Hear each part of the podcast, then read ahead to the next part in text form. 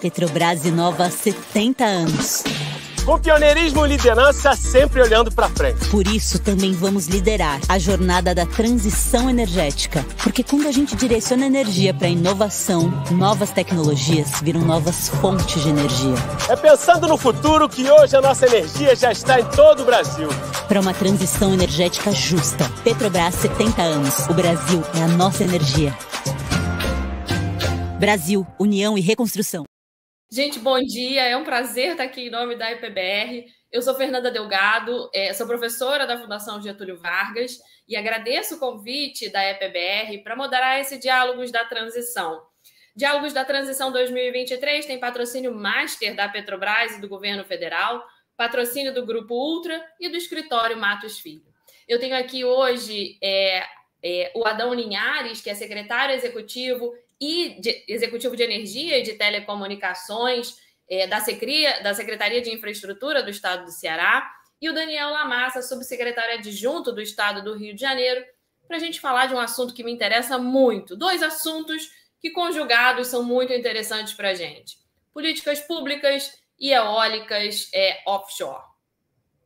É, tem uma série de perguntas né, que a gente precisa fazer. É uma discussão que está em pauta, é uma discussão que traz toda a questão relacionada ao desenvolvimento da indústria de óleo e gás, a continuidade do desenvolvimento da indústria de óleo e gás, a transição energética, a como você faz essa transição, como você traz a sociedade para o debate, como você é, leva desenvolvimento né, para o Nordeste, principalmente, isso o, o Adão vai falar vai falar para a gente, como a gente faz política pública, né? Tem aí o PL 576 que está sendo que está sendo discutido, que projetos existem na mesa hoje em relação a essa a essa nova indústria que está nascendo, né? Sempre que você fala de um novo energético, na verdade não é só a energia que ele vai gerar para uma matriz energética mais plural, mas toda toda uh, toda a indústria que ele traz junto, né? Por isso que é importante a gente falar de desenvolvimento industrial atrelado a um novo energético é, que tem que tem é, é, surgido, né? E nisso a gente tem eólicas offshore, a gente tem hidrogênio, a gente tem captura e sequestro de carbono, tudo isso sendo discutido hoje no Brasil, mostrando essa beleza e essa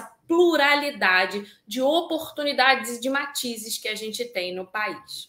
Eu vou começar pedindo para o Adão, então, comentar para a gente sobre os projetos que ele tem no estado dele, como ele vê esse desenvolvimento, né? Esse desenvolvimento sobre eólicas offshore no estado. Adão, obrigada por estar aqui com a gente. Em nome do Felipe Maciel, diretor executivo da EPBR, eu agradeço a gentileza e o seu tempo. Sei que você deve ter tido um dia complicado ontem, é, aí por causa, por causa da falta de energia.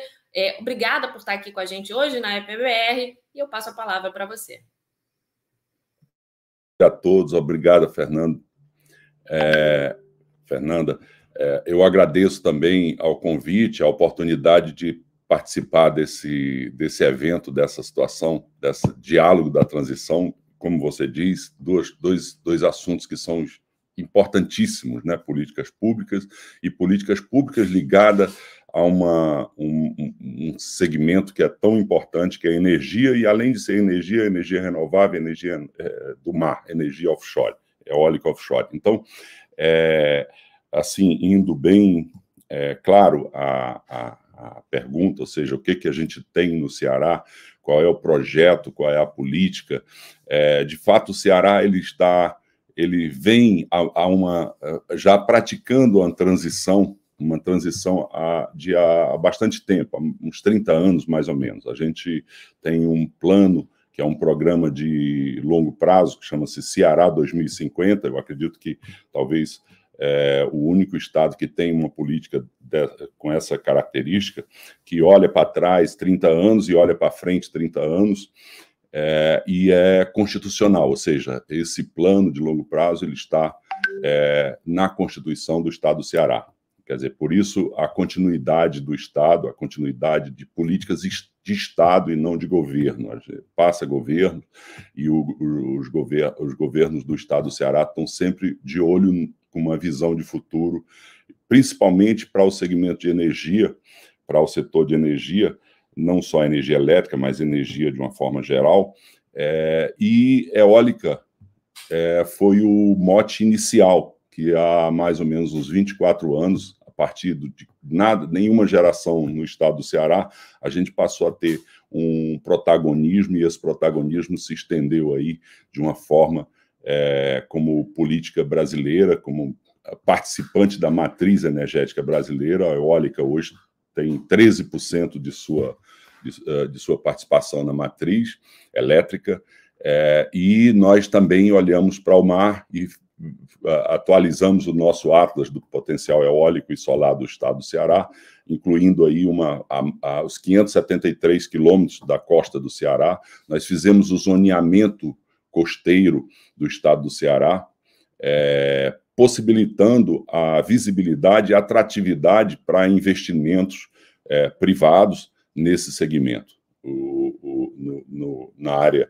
de solar e eólica já é uma coisa é, já já fato, né, já tem, nós temos um processo de atração de investimentos. Na área de infraestrutura, nós temos todo um processo de preparação do porto do PECEM, que na verdade é um complexo industrial e portuário do PECEM, junto com a ZPR uma área industrial, para é, estar pronto para os investimentos de offshore, ou seja, o porto do PECEM ele vai abranger aí é, praticamente todo o Nordeste, oferecendo as características de porto a característica de retroporto industrial para atendimento da indústria offshore no, no Brasil, espe especialmente no Nordeste. As nossas características do nosso potencial é muito interessante, a, a, a natureza nos deu condições de, de vento, sol, é, com características excepcionais, a plataforma continental do, na, na, frente do Ceará, olhando para o Equador, é excepcional, uma batimetria rasa até 50 quilômetros mar adentro, que permite redução de custo enorme na instalação, na manutenção e na operação, todo qualquer dia do ano, do dia 1 de janeiro ao dia 31 de dezembro, em qualquer ano, tem acessibilidade. É, ou seja, nós estamos numa condição que o Estado, como, como governo, é, só precisa preparar e mostrar isso para o, investi o investidor, para que ele possa se, é, se atrair. E não é à toa nós temos a, a grande quantidade de projetos offshore já cadastrados no, no IBAMA, né, no, com processo de licenciamento ambiental iniciado, e aguardando naturalmente uma posição de regulação federal que nós acreditamos que nem seria necessário tanta preocupação com relação à regulação, comparando com eólico onshore e offshore, quando a gente tem simplesmente a mudança de dono da área. Quer dizer, no onshore nós temos o, o, o privado como proprietário da área a ser implantado o parque, e no offshore nós temos a União como proprietária da área do mar, eh, onde, onde é, temos o potencial é, para se implantar os parques de geração offshore. E, e, e adianto, Fernanda, é, nós estamos falando de características que são superiores, inclusive, a hidrelétricas, ou seja, fatores de capacidade acima de 60%, com uma permanência no ano todo, em todas as estações. Nós não temos estações é, é, anuais é, nós não temos estações, ou seja, nós temos dois períodos, um período úmido e um período seco, período de chuva e período de, que não tem chuva.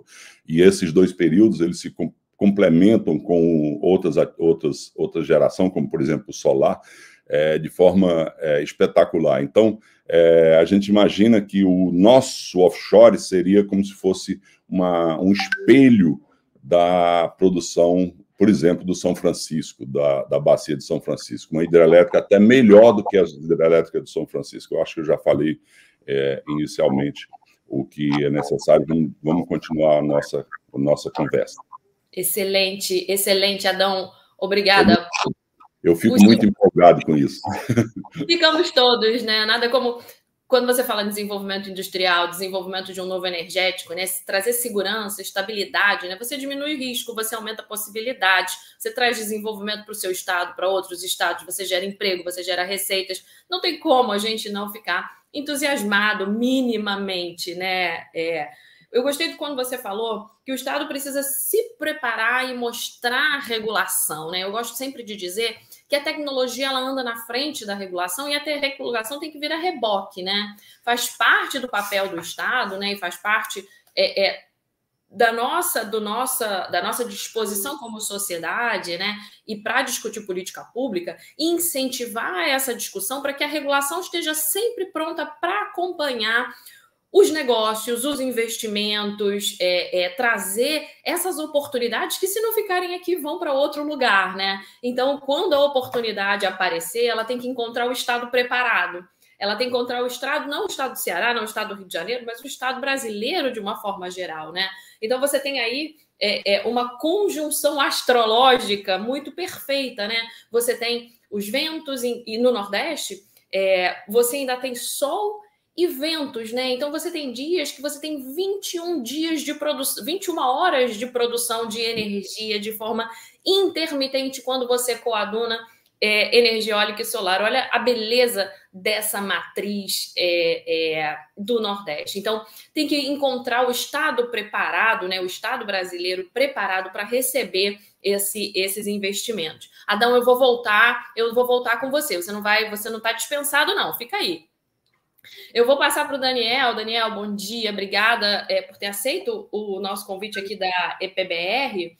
É, quando a gente traz essa realidade para o Rio de Janeiro, né, ela se imbrica muito com a questão é, do offshore e com a indústria de óleo e gás. Né? A gente tem aí a indústria de óleo e gás representando 10% do PIB industrial, um milhão e meio de empregos, né? a potencialidade de 400 mil novos empregos para o futuro, mas toda a discussão em relação à necessidade de uma economia de baixo carbono. Né? Então, ao mesmo tempo que a gente precisa incentivar, né, que se precisa incentivar, o Brasil aí tem um ramp-up de produção para 5,2 milhões de barris por dia é, em um futuro muito próximo, você transita para um mundo, ao mesmo tempo pandêmico e transacional, um mundo descarbonizado. E as eólicas têm essa função né, de trazer esse viés descarbonizante para esses projetos, para essa indústria de óleo e gás e, como o Adão colocou, também desenvolvimento é, local. Conta para gente aqui como é, como está isso aqui no estado do Rio de Janeiro, é, em que pé estão esses projetos, como, como está o desenvolvimento desses projetos e o que a gente pode esperar nesse futuro é, de curto e médio prazo. Daniel, mais uma vez, obrigada por aceitar nosso convite. Bom dia, Fernanda. Bom dia, Adão. Bom dia a todos. Primeiro, gostaria de agradecer a PBR pelo convite, de poder estar aqui falando um pouquinho sobre a Oracle Offshore no estado do Rio de Janeiro. Eu estou representando o secretário Hugo Leal, infelizmente é, não pôde participar, pois ele está com uma agenda em Brasília, mas eu também estou aqui representando a CNMAR, que é a Secretaria de Energia e Economia do Mar. Acho que é interessante já começar a falar por que, que o governador Cláudio Castro decidiu criar a CNMAR. Primeiro, energia, né? Como você muito bem falou, Fernanda, é, o estado do Rio de Janeiro, ele, é, o óleo e gás está no, tá no nosso cerne. Nós somos os maiores produtores de petróleo do, do Brasil, com 85%, e maior produtor de gás natural, com 72%.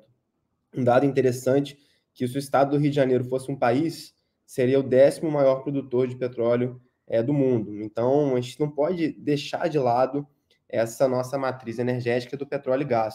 Além de tudo, é, quase 40% do nosso PIB industrial é petróleo, gás e derivados, sem falar dos royalties e participações especiais. Então, a gente não pode esquecer disso. Mas o interessante é que o Estado do Rio de Janeiro ele tem possibilidade para vários tipos de energia. Nós temos o petróleo e gás, somos maior, os maiores produtores de biometano do país, segundo maior produtor de biogás, nono lugar no ranking geração distribuída solar, único estado com energia nuclear, e agora estamos é, entrando nas eólicas offshore e no hidrogênio.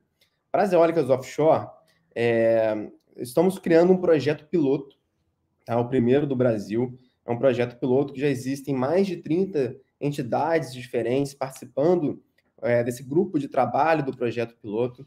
São, tem desde as operadoras, das desenvolvedoras, certificadoras, empresas de, de, é, de é, de navios, enfim, está todo mundo dentro desse projeto piloto. E a ideia é o seguinte: enquanto não tem a regulação federal, que eu gosto de falar que são as regras do jogo. Enquanto você não tem as regras do jogo, você não pode fazer muitos avanços, né? As pessoas, as empresas não vão investir muito sem, ser, sem ter as regras do jogo, porque tudo pode mudar. Apesar, essa semana, ontem, teve uma, uma audiência bem interessante sobre a numa comissão de Minas e sobre a questão é, das eólicas offshore. É, tem a, o pedido de urgência para que a 576 ela ande, enfim. Então, estamos é, ansiosos aí que a regulação ela pode sair nos próximos dias.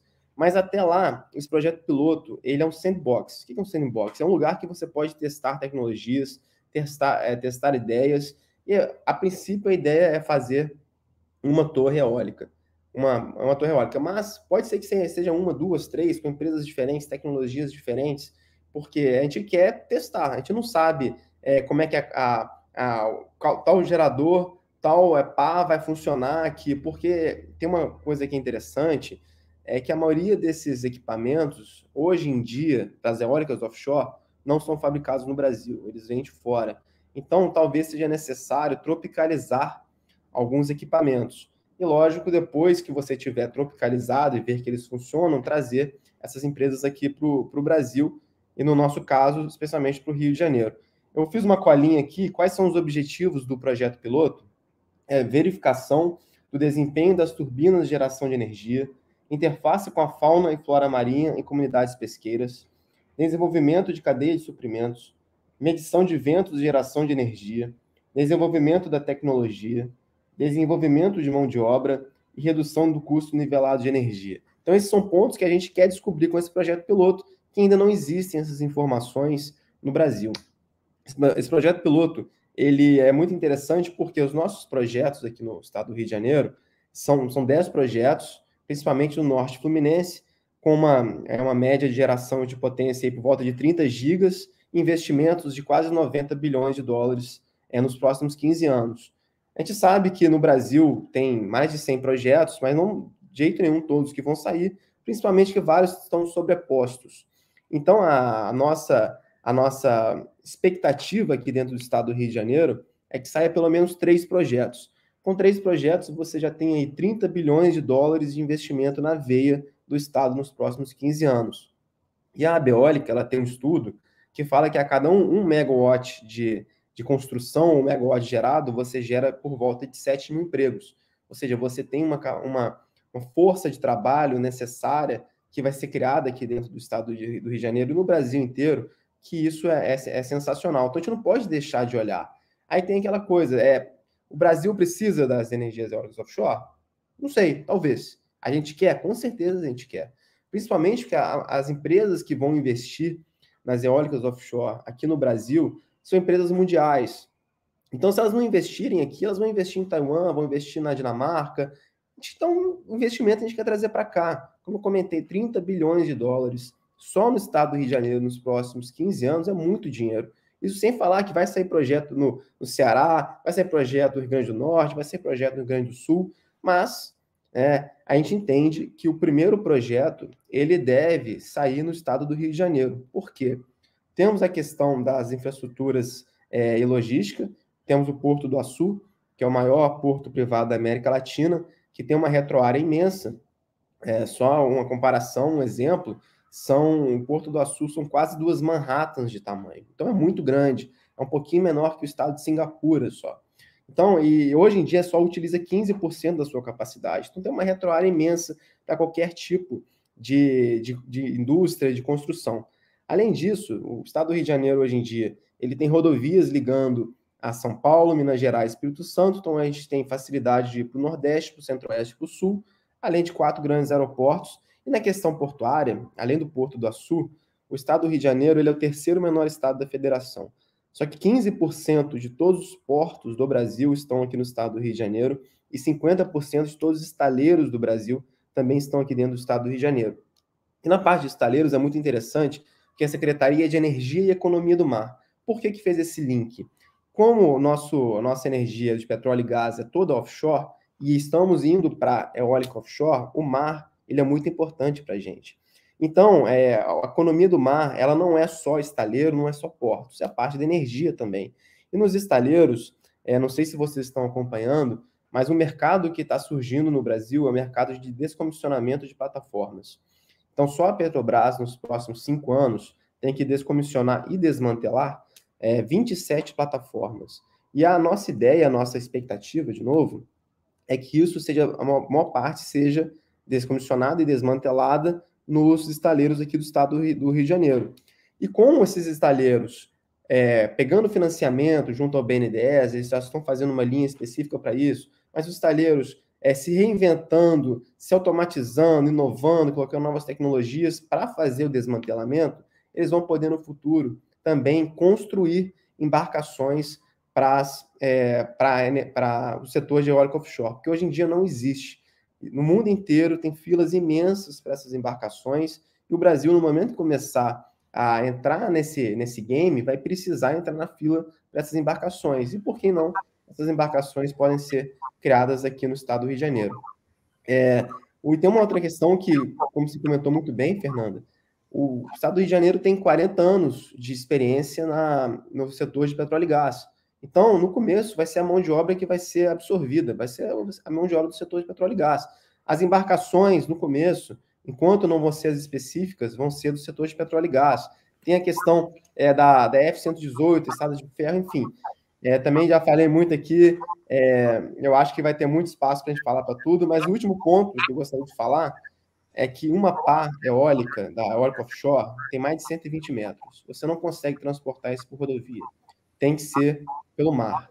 O estado do Rio de Janeiro, ele pela costa, ele está numa região central da costa brasileira. Então, a gente consegue transportar essas pás ou equipamentos via cabotagem. Então, esse é um diferencial do Estado. Obrigada, Daniel. Não pode exaurir todos os assuntos numa pergunta só, Daniel. Senão você acaba com o meu serviço, a IPBR não me chama mais. Não, tem, tem, muita pergunta. Tem muita Poxa, pergunta. Daniel, tem que ser uma coisa de cada vez. O Adão fez direitinho o, o trabalho dele. Vamos lá. Daniel, eu gostei quando você falou é, que a eólica offshore tem aí, a eólica de uma forma geral e a eólica offshore, tem uma sinergia muito grande, né? É, com a indústria de óleo e gás, certamente 60% de um projeto de óleo offshore vem, advém da indústria de óleo e gás. Então a gente pode dizer é, que é uma energia, é um energético muito promissor, né? Tem um potencial maturi, é, é, mapeado. É, o Adão também colocou isso na fala dele, né? Em relação ao Ceará, tem um potencial mapeado, todo de costa, de potencialidade, é, é, de, é, de, de calado, né? Para você colocar essas, essas instalações uma maturidade tecnológica de aerogeradores, é lógico, assim como a energia solar, ela ganhou escopo e escala ao longo do tempo, a energia eólica offshore vai ganhar esse escopo e essa escala. A gente só precisa é, começar. Tem toda uma cadeia, é, toda uma cadeia de suprimentos aí sendo consolidada a infraestrutura de desenvolvimento, né, uma sinergia com demais agentes do setor energético. Você trouxe aí o descomissionamento para a mesa, né? Lógico que todos nós acompanhamos a indústria de descomissionamento e todas as suas potencialidades, mas você ainda tem toda a questão de hidrogênio que pode ser trazida para a mesa. Então, é, uma, uma é, é, muito sinérgico né, com, toda, com toda a indústria de energia e toda a economia do mar, a economia do estado do Rio, a economia do Ceará e a economia e a economia nacional. Novamente, a gente fica aí é, no aguardo, como você colocou, de forma muito ansiosa é, para essa para esse caminhar, nessa né, urgência da definição da, da regulação. Eu vou voltar para o Adão. Eu queria, Adão, que você trouxesse para a gente que maturidade, em que grau de maturidade estão esses projetos? Já estão chegando umas perguntas aqui do público. Eu vou fazer essa última pergunta e depois vou ficar. É, vou passar para as perguntas do público, mas é, em que. Em que grau de maturidade você enxerga esses projetos aí é, no estado no estado do Ceará? Desculpa. É, pronto. É muito interessante e a sua pergunta, Fernanda.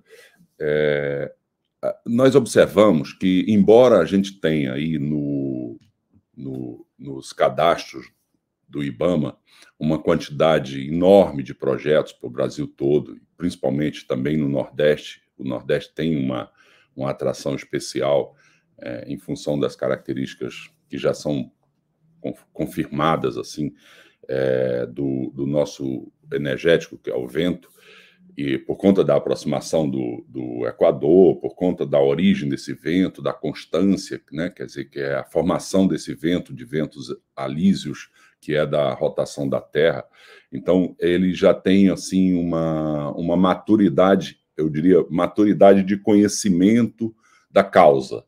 É, é muito fácil você já fazer, mesmo sem, umas, é, sem medições específicas, é, já fazer como a gente fez um, um, atlas eólico offshore, no nosso atlas, que fomos, fizemos a revisão em 2019. É, no entanto, é, é, a gente percebe que quando, se, quando a gente junta essa, essa condição que a gente vive hoje, no processo de transição, também a transição energética que está ocorrendo de forma global, e existe uma pressão muito forte para o, o, o, nosso Nordeste, mas excep, excep, excepcionalmente para o Ceará, em relação ao hidrogênio verde, o hidrogênio de baixo carbono, hidrogênio renovável, é, que seria produzido, que, que, vai, que será produzido é, é, por é, é, eletrólise e, e, com fontes é, principalmente eólica e solar e provavelmente também a offshore, pelo excedente, ou seja, nós temos excedentes de energia. Esse excedente de energia, é, com o crescimento da geração no Nordeste, ele vai suprir, como, como ocorreu, por exemplo, na, na crise do, da Bacia do Paraná em 2021, é, a nossa energia excedente eólica e solar socorreu o Sudeste naquela crise. E isso ficou claro, nós passamos a ser exportador de energia, é, e esse excedente, por, por, ele ser dimensionado pela média, pela base, é, junto com a hidrelétrica, então esse excedente ele passa a ter um custo marginal, um custo é, assim com a tendência de redução. Então, o nosso custo de energia é, baixo, energia renovável, ele leva a atração para o hidrogênio. E a facilidade de se colocar, de se implantar parques eólicos offshore no mar, então ele traz mais esse, esse, esse plus de atratividade. O que, que ocorre em termos de maturidade? Nós observamos que os projetos que estão hoje em processo de licenciamento. Quando eu falo processo de licenciamento, não é simplesmente um cadastro de área aguardando a regulação, é investimentos em licenciamento. Nós temos até o momento cerca de três projetos que estão em desenvolvimento de fato, ou seja, os investidores estão investindo. É, tá, por exemplo, nesse momento, deve ter dois, três barcos no mar fazendo levantamento de dados, medições, em, em atendimento aos termos de referência do IBAMA, para o processo de licenciamento prévio, licenciamento ambiental. Ou seja, é, processos de linha de transmissão também, que vai direto para a nossa SEMAS, a Superintendência de Meio Ambiente, é, desenvolvimento de relacionamento com a logística, com, com, com é, barcos de logística relacionado com com movimentação de cargas, a preparação da infraestrutura retroportuária de estaleiros específicos voltados para a produção de peças é, gigantescas de bases e monopiles de offshore, ou seja, a, a, a, assim, nós estamos no estágio que as coisas estão ocorrendo, estão acontecendo de fato. Nós, infelizmente, a gente não pode é, o investimento em, em, em, energia ele é muito privado, ele está muito do lado privado. É um custo-benefício muito bom para o Estado, porque o Estado não gasta muito no processo de atratividade. E, no entanto, os investimentos são extremamente pesados, são enormes. E, naturalmente, essas notícias nós não podemos nós não podemos é, dar assim dar nome ao, aos bois é, nós temos que ficar um pouco aguardando a posição, porque na maioria das vezes são empresas é, de mercado, empresas que estão e que naturalmente essas informações devem ser anunciadas por elas. Mas nós também temos um projeto lá no Porto do Pecém, lá no, na ponte do Porto do Pecém, um projeto em desenvolvimento. Desculpa, eu, tenho, eu não consigo desligar. É um projeto já em andamento também de um projeto piloto projeto piloto de três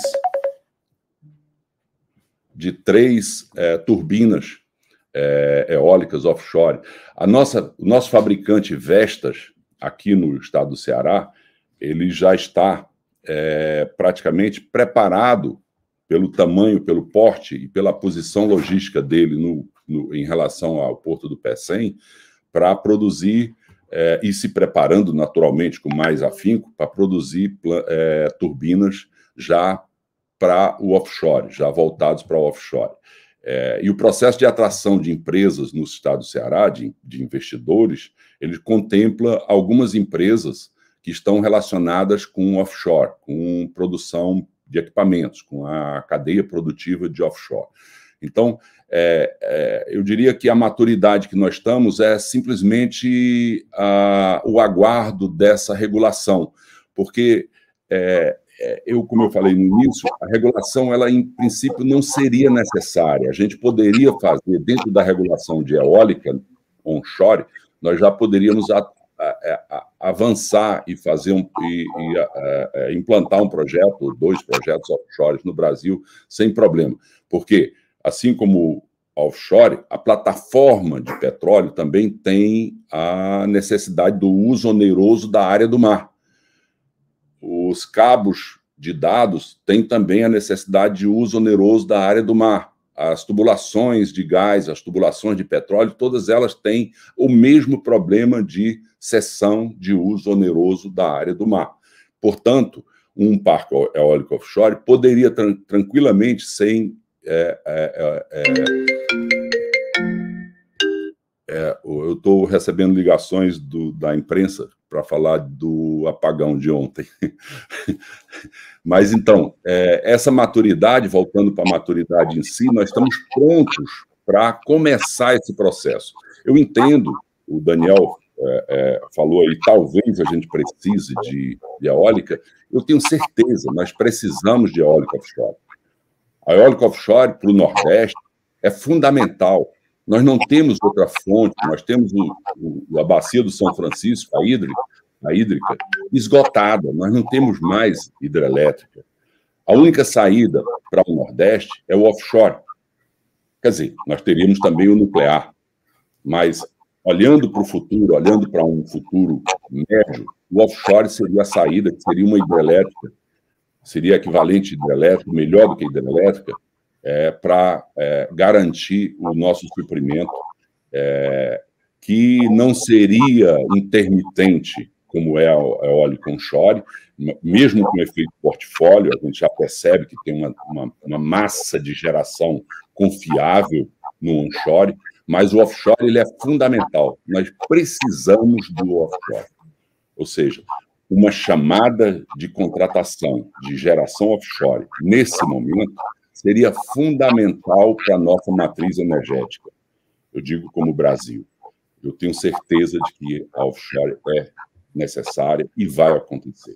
E a regulação é só uma fase, porque o que, o que a gente pede da regulação é que não atrapalhe, que não crie problema, que faça uma atração, que a regulação seja uma facilidade, uma garantia, uma previsibilidade de, de quantos investimentos que vão acontecer também no Sudeste. Na região do, do, Porto do Rio de Janeiro, no Rio Grande do Sul, muito provavelmente nós teremos grandes projetos de offshore.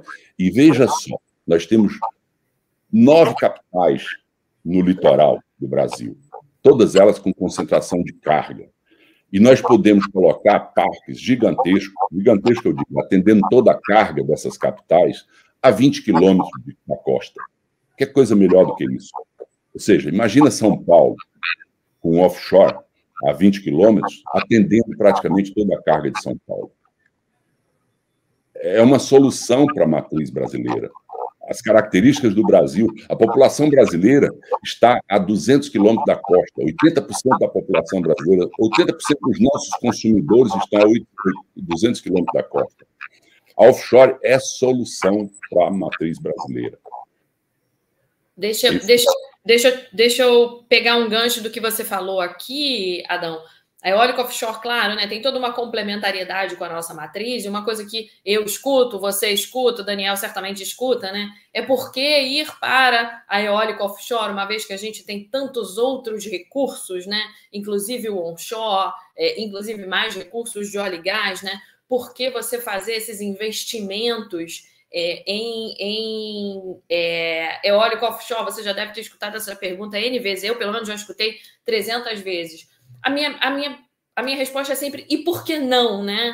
E por que não ter essa pluralidade de energéticos a ser ofertados, né? A beleza é justamente nessa diversidade, né? A diversidade aumenta as possibilidades, diminui o risco, diminui os desafios inclusive relacionados, né? É, é, eu estava esperando aqui as perguntas e não sei como ainda não me perguntaram como a eólica offshore poderia ter salvado o problema que a gente teve ontem é, em relação à, à, à, queda de energia nesses estados, né? Então, é, você tem você tem aí toda uma não só uma complementariedade da matriz, mas a redução de riscos, né? Uma, re, uma diminuição dessas exposições.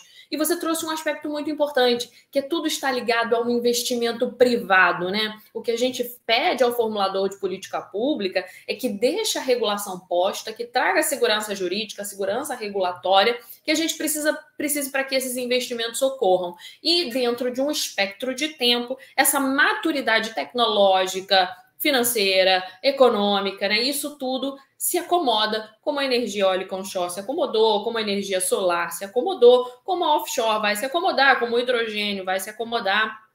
Enfim, é, obrigada, obrigada, não. Eu vou, eu vou voltar para o Daniel. Daniel, eu queria que você comentasse. Você trouxe o descomissionamento para a mesa, é um assunto que me interessa sobremaneira, né? Eu acho que eu e você trabalhamos na FGV é, com várias, várias vezes sobre descomissionamento. A gente deve ter umas 10 publicações sobre descomissionamento mas existe uma sinergia de descomissionamento, né? E quando você fala de óleo offshore, aproveitamento de sinergias, toda a questão de infraestrutura, o uso final, né? A ressignificação dessas instalações descomissionadas que podem ter relação com a eólica offshore, mas eu queria olhar um outro lado também desse ecossistema quando você fala é, do offshore que veio na fala do Adão, que é o excedente energético da eólica offshore para o aproveitamento do hidrogênio verde. Queria que você trouxesse isso e dizer para a gente como você vê essas possibilidades aqui no Rio, o grau de maturidade desses projetos, o que, que o governo do Rio está fazendo em relação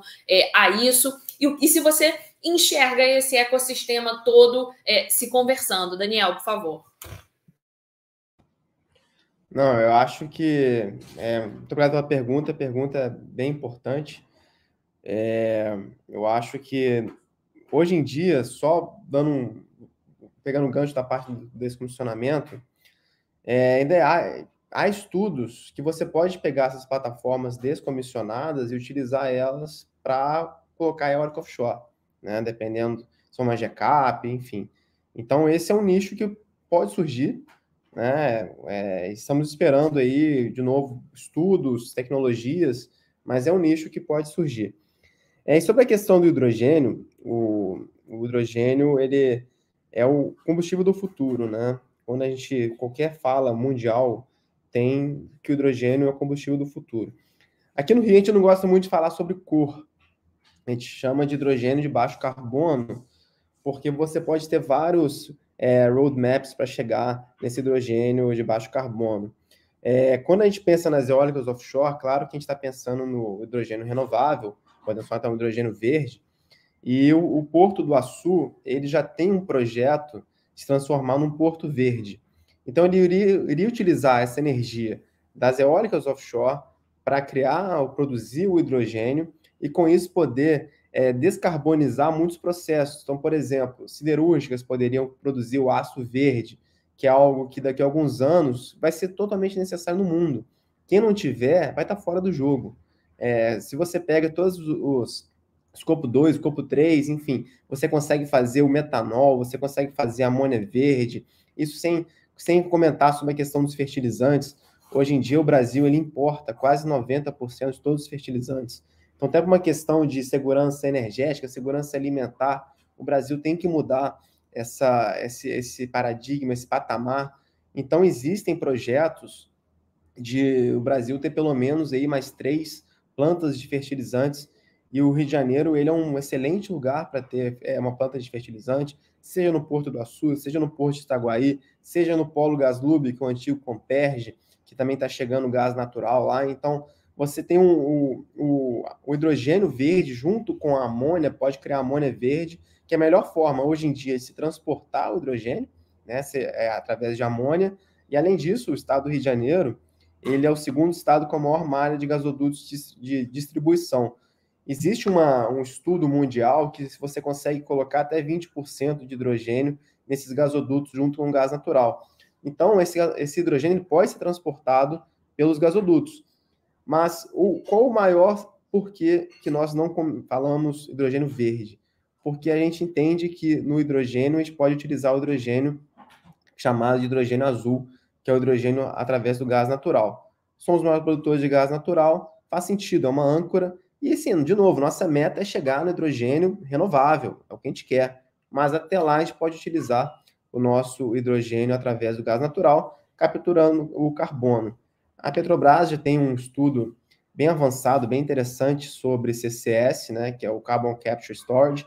Então você vai poder pegar esse, esse, esse, esse carbono, sequestro de carbono e colocar em gasodutos ligando a campos depletados. Então você vai poder reinjetar esse carbono em campos depletados. Então o Estado de Janeiro está muito bem é, posicionado nessa questão do hidrogênio, seja através dos renováveis, por causa da eólica offshore e da solar, seja através do, através do gás natural. E além disso, acho que é para um outro webinar, a gente pode conversar sobre hidrogênio através da energia nuclear. Hoje a eletronuclear já produz 150 quilos de hidrogênio limpo por dia há 20 anos. Então isso fica para outro webinar. Tem, tem vários assuntos, né? Hidrogênio, vamos esperar a IPBR convidar a gente para falar é, sobre hidrogênio numa outra oportunidade. Deixa eu fazer aproveitar esse gancho é, que você que você comentou e quando e quando e quando a gente fala da economicidade das eólicas offshore, é, Daniel, como é que vocês veem isso aí no estado do Rio? Aqui no estado do Rio, olha eu achando que estou longe. Como, como você vê isso é, do ponto de vista do estado do Rio, né? Em relação à economicidade dessa, desse, dessa da eólica offshore? Então, é, eu entendo que é o seguinte: essa é a opinião que que o mercado hoje em dia está é, tá, tá, tá dizendo que muito provavelmente não vai ter um leilão específico para a Oracle Offshore. Né? É lógico que é o que a gente gostaria, mas é, tudo indica que não vai ter.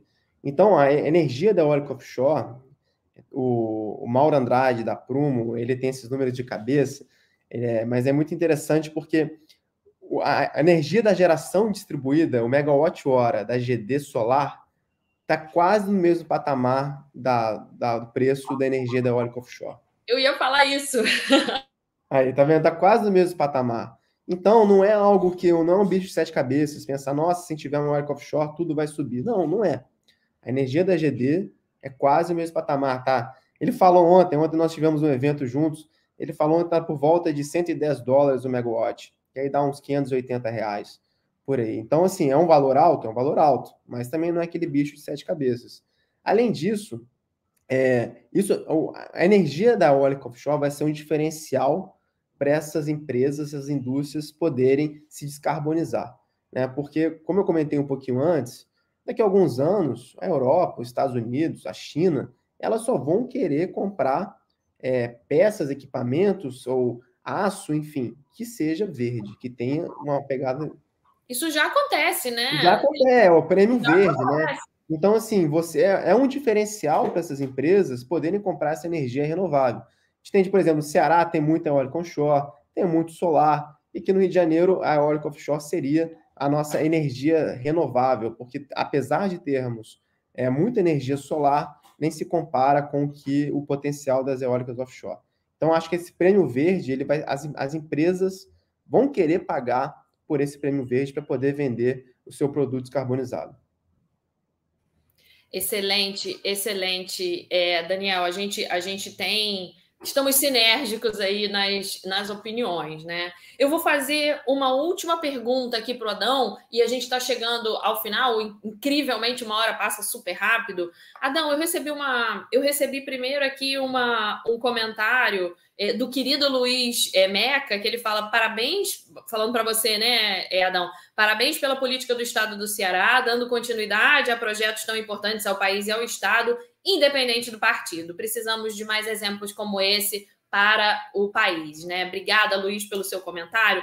E eu vou fazer uma última pergunta é, é, para o Adão o que, que a gente precisa fazer em termos de é, linhas de transmissão, Adão, é, principalmente aí no Nordeste, né? Como é que a gente faz para suportar todos esses investimentos?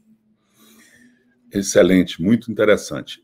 É, dentro do nosso trabalho de atração de investidores, de investimento para o estado do Ceará, naturalmente tem algumas ações que são é, que nós somos autônomos, nós podemos fazer, que é a infraestrutura portuária, a preparação da governança, a percepção da, do potencial é, eólico e solar do estado do Ceará, mas tem essas atividades que não dependem somente da gente, que é o planejamento de longo prazo é, da infraestrutura elétrica. Né? É, e esse trabalho é um trabalho que nós fazemos e já fazemos há bastante tempo, e temos um excelente relacionamento com o planejador, planejador central. É, PE, Ministério, todo o sistema. A gente já faz há bastante tempo uma reunião local aqui de acompanhamento de obras, de estudos e obras é, é, do, do, do, setor elétrico, ou seja, planejamento de expansão de transmissão, naturalmente baseado, baseado na geração. A gente conseguiu mudar o, o, a visão do planejador com relação a ir buscar energia em vez de levar energia simplesmente para a demanda. E uh, hoje a gente tem, acompanhando anualmente os planos decenais, é, um monitoramento de tudo que está acontecendo em termos de planejamento. E agora, excepcionalmente, por conta da, das demandas é, de offshore e de hidrogênio especificamente, veja que o estado do Ceará hoje tem uma demanda média. O estado do Ceará é um estado pobre, um estado pequeno, 2% do PIB do Brasil. É, e a gente, dois e poucos por cento. É, é, e esse pouco para a gente é muito. É, então a gente olha para esse planejamento é, saindo de uma demanda hoje média de 1,5 giga. Os primeiros projetos que começarão a produzir hidrogênio no hub do hidrogênio verde do estado do Ceará, é, no PECEM, é, já tem uma demanda de 4 GB, vão para 6, vai para 8 em 2008 a 12 em 2030. Então a gente vai sair de um patamar de demanda é, média de 1,5 para 12 em pouquíssimo tempo, ou seja, a gente tem um salto aí enorme. Então a gente faz um trabalho de, de, de, é, é, de informação e apoio desse, desses investidores levando a, ao governo federal a essas demandas. Então, a, a repercussão disso são os leilões de transmissão, que a gente viu agora, o primeiro leilão, que uma grande maioria dos projetos eles estão na interconexão do Nordeste com o Sudeste, principalmente na Bahia e norte de Minas. E a pergunta é: pô, mas não ajuda nada o Ceará? De jeito nenhum, ajuda sim. Aqueles projetos são fundamentais para a exportação dessa energia excedente e ir para o Sudeste. E, consequentemente, permitir que a gente cresça mais em termos de geração para que esse excedente venha a ser exatamente produção de hidrogênio. Então, é, nós acompanhamos diretamente, nós vamos ter o leilão, o primeiro leilão que vai contemplar um bipolo de corrente contínua que liga o norte e nordeste com o sudeste, Graçaranha para Silvânia. E já estamos em estudo de um segundo bipolo de corrente contínua que vai sair entre o Ceará e Rio Grande do Norte para o sudeste diretamente. Ou seja, nós estamos muito bem posicionados com relação à expansão de transmissão.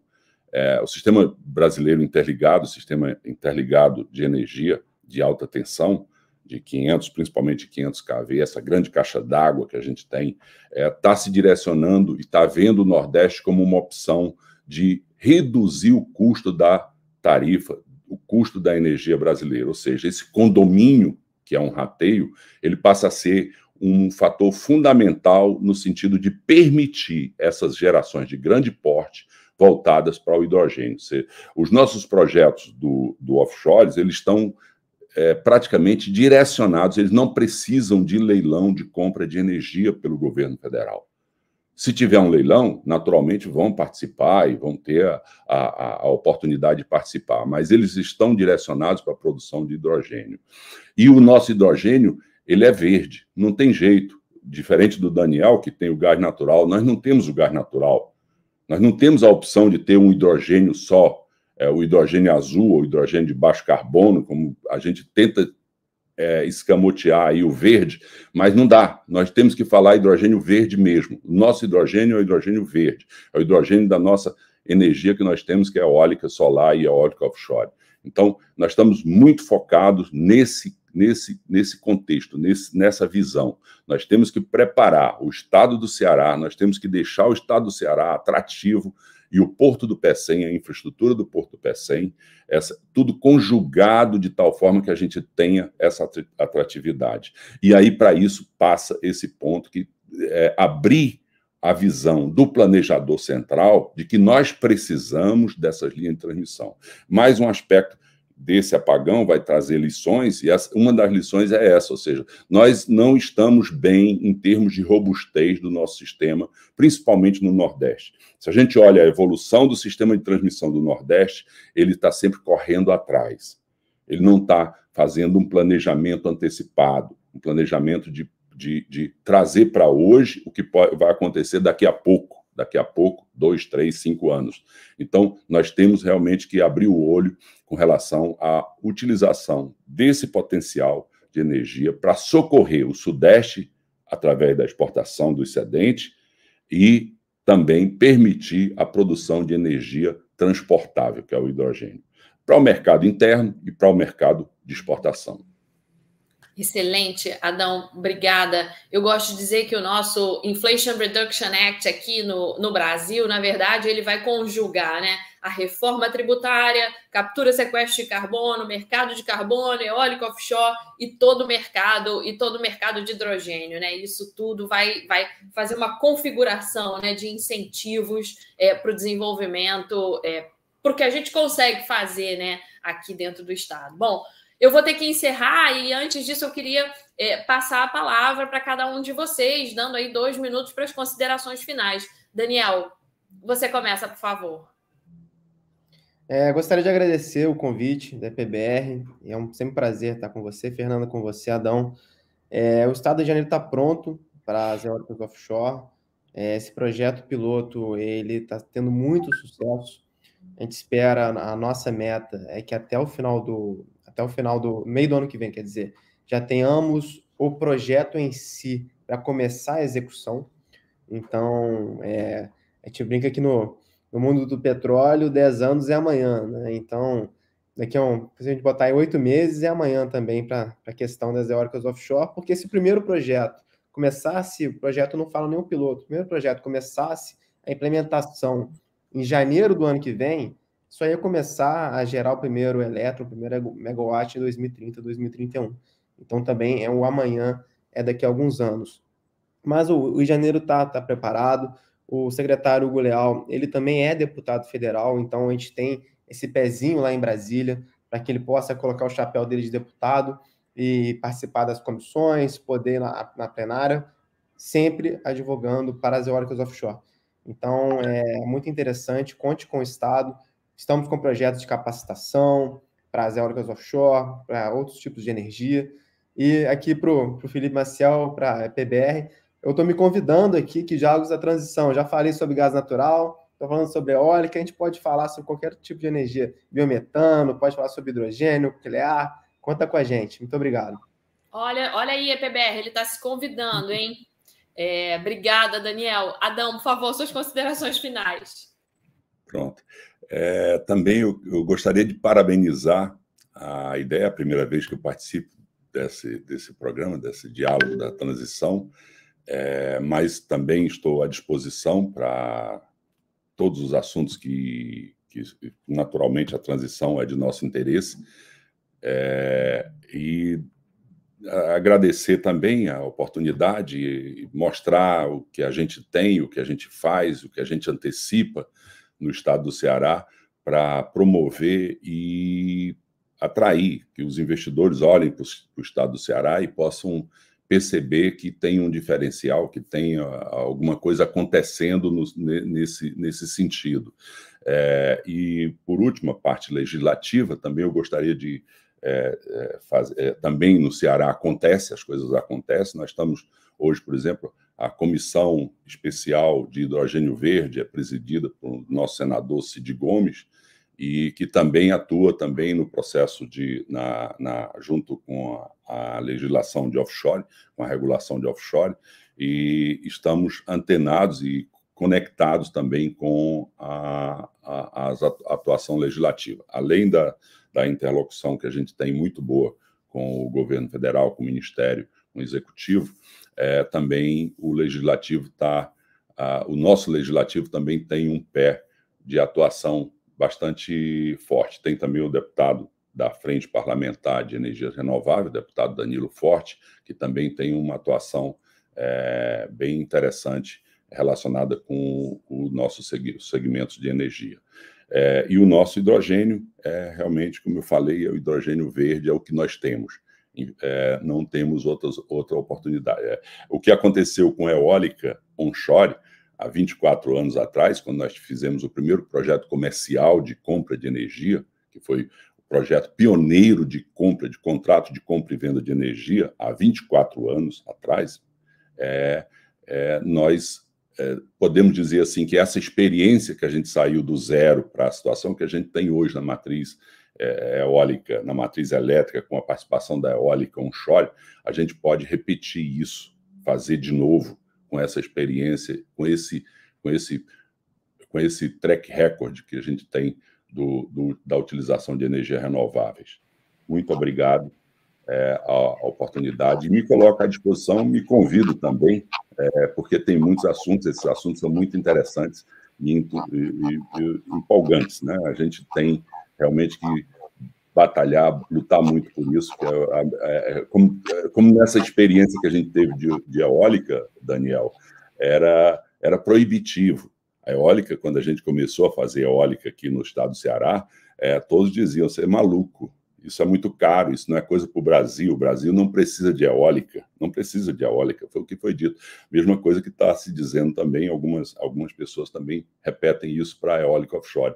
E eu repito, nós precisamos, nós, nós é, é fundamental para a matriz brasileira a eólica offshore.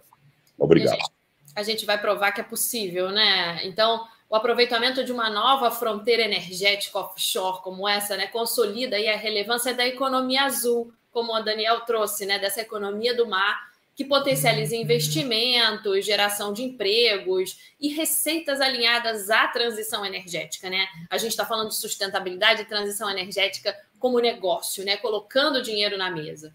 Então, a possibilidade de unir o setor de óleo e gás com essa larga vocação do mar que a gente tem contribui para financiar tecnologias emergentes, tecnologias de baixo carbono, reduzir os custos relacionados à infraestrutura, né, que foi o que o Adão trouxe, serviços de apoio marítimo, que foi o que o, o, o, o Lamassa trouxe, né, e a migração de trabalhadores qualificados. A gente nunca pode esquecer que no final de qualquer sistema econômico existem famílias, a minha família, a família de vocês, que precisam ser protegidas dessa transição energética e precisam ter acesso a empregos e a empregos que sejam gerados dessa nova economia de baixo carbono, né?